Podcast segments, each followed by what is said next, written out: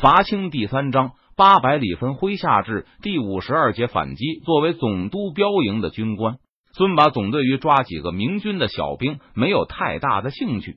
平时总督的标营不需要考虑府兵的问题，总督的大营中随时都有充足的人手，在任何情况下，标营的粮草都有保证。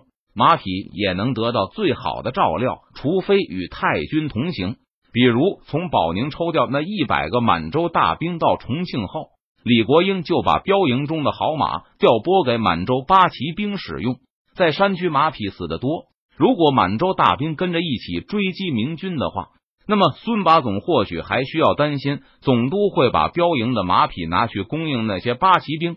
但川陕总督不让满洲大兵参与冒险行动，所以那一百个八旗兵现在尽数留在重庆城里。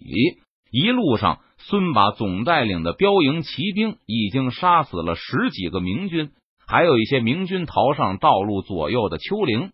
孙把总并没有浪费马力去追击那些四散逃走的敌军，因为他认为沿着道路前进，自然会遇到更多的功劳。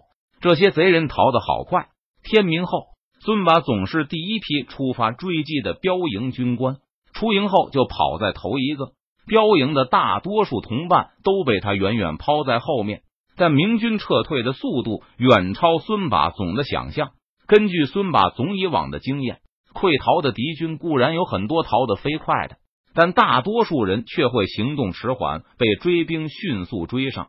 因为败兵不认识路。因为他们心中彷徨，不知道到底该往何方去，而且他们失去指挥，无法有秩序的利用道路。如果一万个敌人败逃，那么最前面的几百人可能飞也似的逃走，再也追赶不及。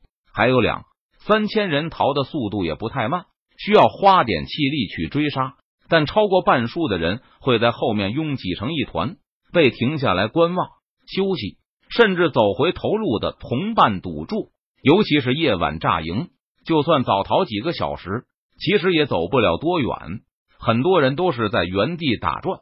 但今天的明军和孙拔总以往遇到的完全不同。从李国英的大营追出后，一路上空荡荡的，看不到任何人影。孙拔总疑惑道：“不是说这帮人都是浙江人吗？以前我和那些在本乡本土的贼人作战，也没见过他们逃的这么干净啊。”孙把总追出了十五里地，才总算看到了明军的影子。放弃了那些逃上山的零星功劳后，孙把总继续穷追不舍。这个时候，他有一个感觉：如果这帮浙江人能保持这种逃窜速度的话，那么后面的披甲步兵到底能不能追上他们，真是件值得怀疑的事情。总算望到了一队看上去有一二百人的明军。若是放在以前，孙把总或许不会管他们。只要把他们驱散，迫使他们逃亡到道边就可以了。清军控制了道路，这些逃到道边的敌兵就再也无法远远脱离战场，肯定会被跟上来的清军步兵消灭。不过，今天到目前为止的功绩实在是太可怜。孙把总和手下的五十名骑兵一共才取得了四颗首级，他们可是川陕总督的标营。回营的时候，每个人马鞍下不挂上一颗人头。那让李总督的脸往哪里搁？虽然估计更多的逃敌就在前方不远处，但孙把总还是决定停下来，先歼灭这支遇到的明军再说。跟在孙把总身后还有几个标营的把总，见到这队明军后，他们也纷纷围拢上来。大概他们和孙把总想的差不多，一路上标营始终撵不上明军的大批溃兵，让这些出来进行追猎游戏的标营卫士都憋了一肚子的火。现在好不容易见到猎物，虽然显得不起眼，但总比没有强。至少回营的时候，每个军官得有个人头的战功吧。贼人还敢反抗？被截住的明军虽然显得十分惊慌，但孙马总吃惊的发现，他们竟然没有跪地求饶。今天见到的陶笛是非常特殊的品种，他以前从没有见过。你们都是胆小的弃营而去的逃兵啊，怎么还敢顽抗？更让标营卫士惊讶的是，这些陶笛不但能鼓起勇气抵抗，而且还能自发的恢复士气，结成圆阵。敌阵有几个人开始发号施令，而其他逃兵都心甘情愿的听从。接着，还有人从背上解下背着的盔甲，从圆阵的后排递到前排。居然居然还有背着盔甲逃跑的贼人。根据以往对付逃兵的经验，孙八总并没有立刻对敌人发动进攻，而是带着属下在敌阵外边厉声威吓，等对方失去斗志，跪地求饶后，再把他们杀光。因此，当看到有几个敌兵迅速穿上了盔甲后，孙把总的惊讶已经不能用言语来形容了。这些盔甲明显是阵中的人携带着的，在这个关头，他们没有自己往身上套，却是交给了阵前的人。穿着盔甲逃跑虽然少见，但也可以理解。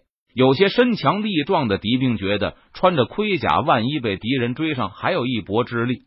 但府兵背着给别人用的装备溃逃，又是出于什么样的心理呢？孙把总完全想不明白。见到明军不肯投降，标营的骑兵就开始进攻。数百个骑兵攻打不到二百个明军步兵，他们并不认为这会是一件难事。确实也不是。这些明军大多没有盔甲，前排不多的战兵虽然奋力抵抗，但对轻兵的骑兵无法构成什么威胁。不停的有人负伤倒下，但每次有人倒下时，阵中就会迅速伸出手把伤员拖进去。也会走出新的明军补上战线，这真是溃兵吗？孙八总看着眼前的战局，心中生出更大的疑惑。不多的明军甲兵正在迅速被消耗，现在没有盔甲的敌兵也从地上拾起武器走到前排抵抗，但他们会被更快的杀伤。几个标营卫士见状，随即从马上跳下，稳稳的站在地上，准备用弓箭攻击明军阵线上的无甲士兵。正在这时，背后突然传来马蹄奔腾和喊杀声，又是哪个家伙赶到了？孙把总漫不经心的琢磨着。他看到几个下马的标营卫士已经找好了攻击位置，很快就会开始用弓箭攻击仍在抵抗的敌人。觉得战局不会有什么悬念了，孙把总这才不慌不忙的回头向后看去，想看看是哪个标营军官带队赶到了，同时还想喊一句：“你们来晚了。”这些功劳是我们几个的，但孙把总回过头的时候，看到的却是数以百计披着红斗篷的骑兵正从背后丘陵的高处冲下。为首的敌骑兵高举着长长的马剑，已经距离他不到一箭之地。队伍中好像还打着一面罕见的旗子，上面的图案也是奇形怪状。麻将牌。看到敌人的旗帜时，孙把总突然冒出这个念头。但随即就更不明白了，是贼人的骑兵吗？他们不是溃逃了吗？怎么会有骑兵？为什么会回头增援？邓明向着敌军冲去的时候，远远就看到一个清军军官模样的骑兵驻马停在战线的后排，背冲着自己悠闲的观察着战局，连佩剑也插在剑鞘中。邓明紧盯着这个目标，全速向他冲过去，目标越来越近。那个敌人军官也开始缓缓的转身回头。就在这时，郑明突然瞥到对方马鞍上的遗物，那是一颗仍在滴血的人头。看到这颗人头时，郑明心中猛地一痛。虽然他早就知道会有部下战死，也有了相应的心理准备，但当真的看到牺牲时，还是感到一种剧烈的窒息感。因为我的策略，这些勇士可能根本没有反抗的机会，白白的被杀死了。敌人已经转过身来，两人之间的距离仍在急速缩短。这是一个满脸横肉的家伙，三角眼中满是凶光。郑明轻轻调节着腰臂，估算着距离，准备挥出手中的马剑。此时，对方本来全是凶狠之色的双目中出现了一些茫然。没错，是疑惑不解之色。两人之间的距离已经缩短到只有几个马身而已。郑明看到一股光芒从对方的眼中绽开，啊！那个敌人大叫着，同时猛地伸手去腰间拔剑。斩！郑明大喝一声，把早就蓄势待发的马剑用力的向对方头上挥去。雪白的刀光在空中刷出一个扇面，对方本能的缩身闪避，刚刚触及剑柄的右臂也全力上抬，徒劳的想挡住呼啸而来的剑光。同时又发出一声绝望的嚎叫声啊！胯下的坐骑四足腾空，从这个敌将的马鞭一跃而过，剑光撞上那个敌人的手臂，把他手腕一削两段，接着又击在对方的脸颊上。邓明感到剑柄上猛地传来巨大的阻力时，熟练的一带，借着马力一拖，敌人的半张脸就飞上了半空，林中的绝望嚎叫声也戛然而止。对不起！两马交错时，邓明最后盯着那个被悬在马鞍上的人头看了一眼，默念了一声，削飞了敌人的首级后，马肩因为双臂的持续用力，又一次笔直的指向了正前方。前方是一群群敌军的骑兵。邓明全神贯注的盯着正前方的那个人，对方也死死的盯着邓明的双眼。一呼吸间，邓明就到了这个敌兵眼前，近的已经能够看清对方脸颊上的痦子。对方把手中的马刀向急速奔来的邓明头上斩下，邓明头一低，避过了这一刀，双臂牢牢握着剑柄，轻轻的一扭腰，剑刃上撩，从对方的腋下带过，随着手上一紧一松。敌兵紧握着武器的手臂就和身体分开，在向前冲。第三个遇到的敌兵正在给坐骑提速，将将避开了邓明斩向他腹部的一剑，但还是被马剑砍中了大腿。两马交错而过时的巨大力量从剑身上传过来，顿时膝盖以上筋断骨折。这个清兵大叫一声，一个侧翻从马背上摔下去，一只脚还套在马凳里。受惊的坐骑拖着他滑过地面，往战场远处跑去。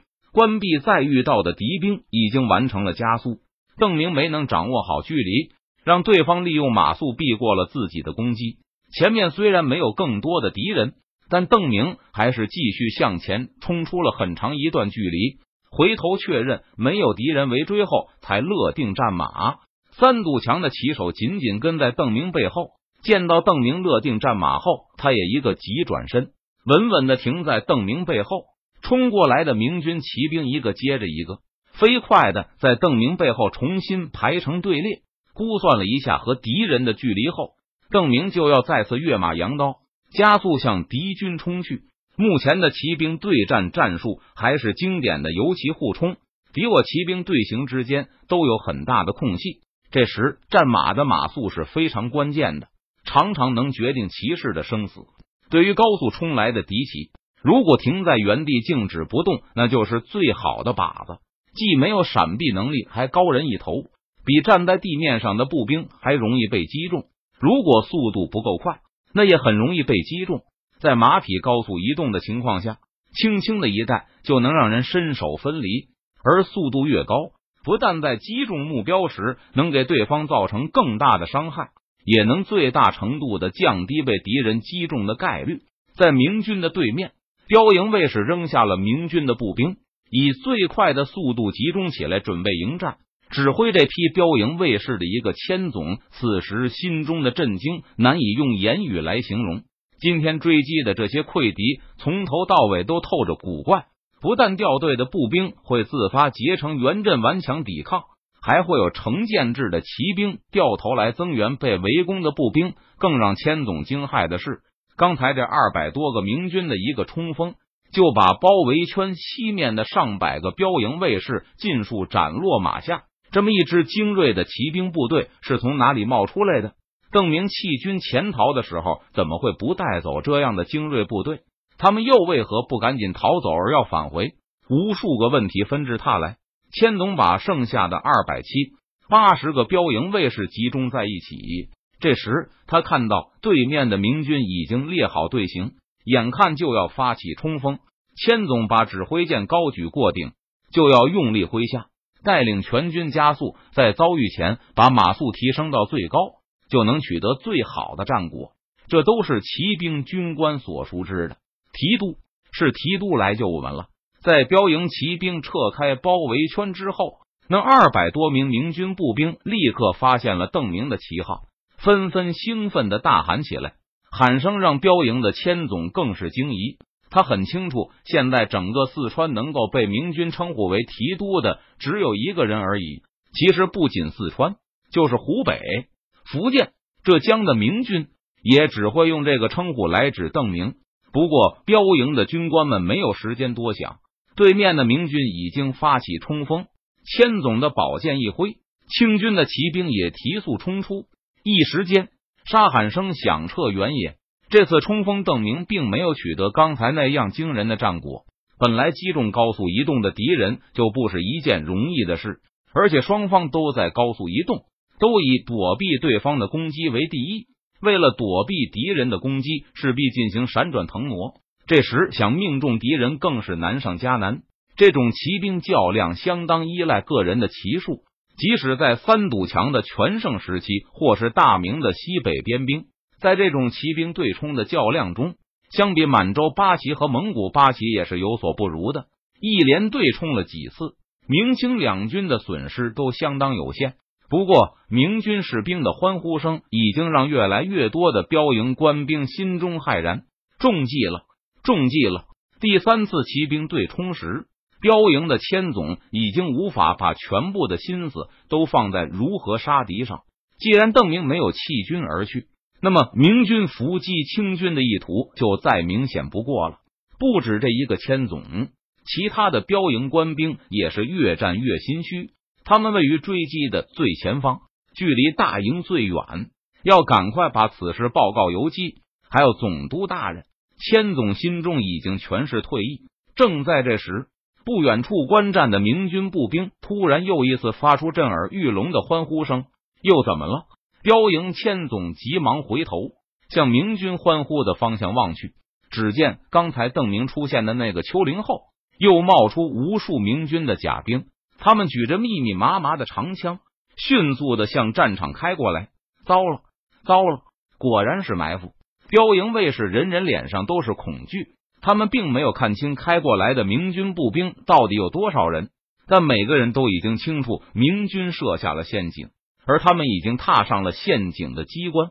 看了一眼对面的明军骑兵，标营千总飞快的下令冲过去。不可恋战，全速撤兵，遵命。没有人会反对这样明智的命令。敌人大概是要跑了。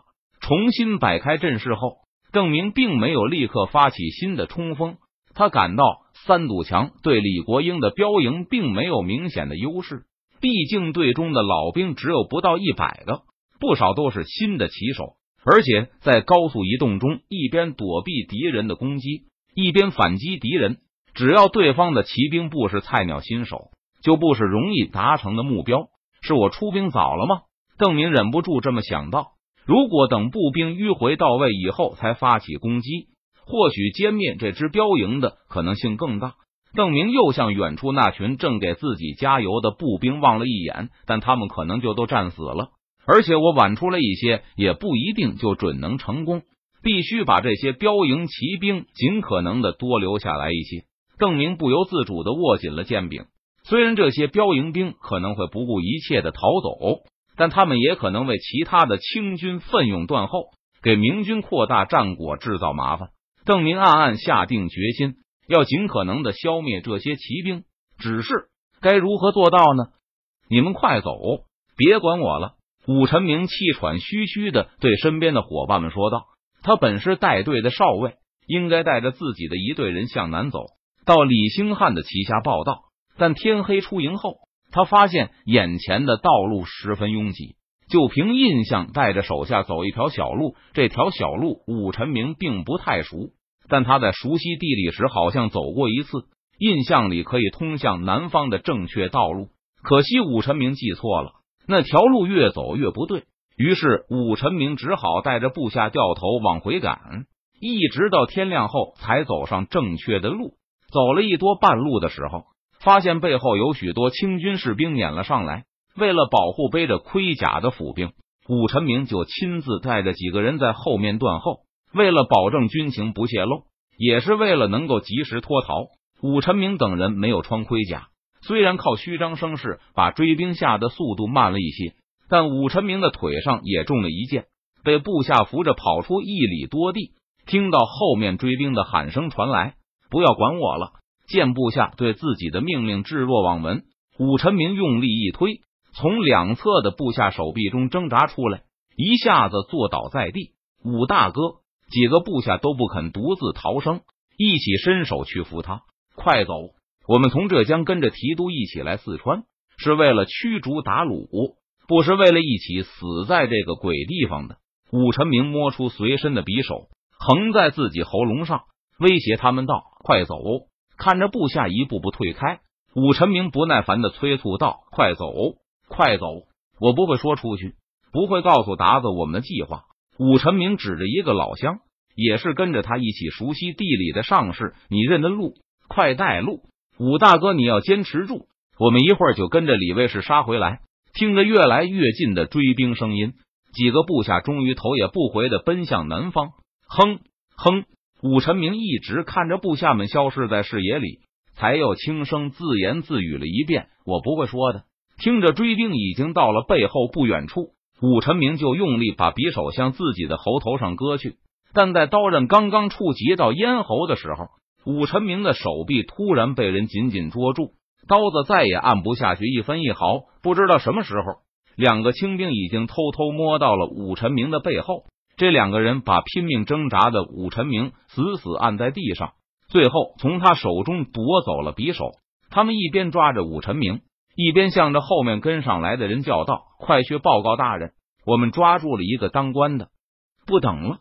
虽然一千五百名甲兵还没有到齐，但李兴汉抬头看了看天色。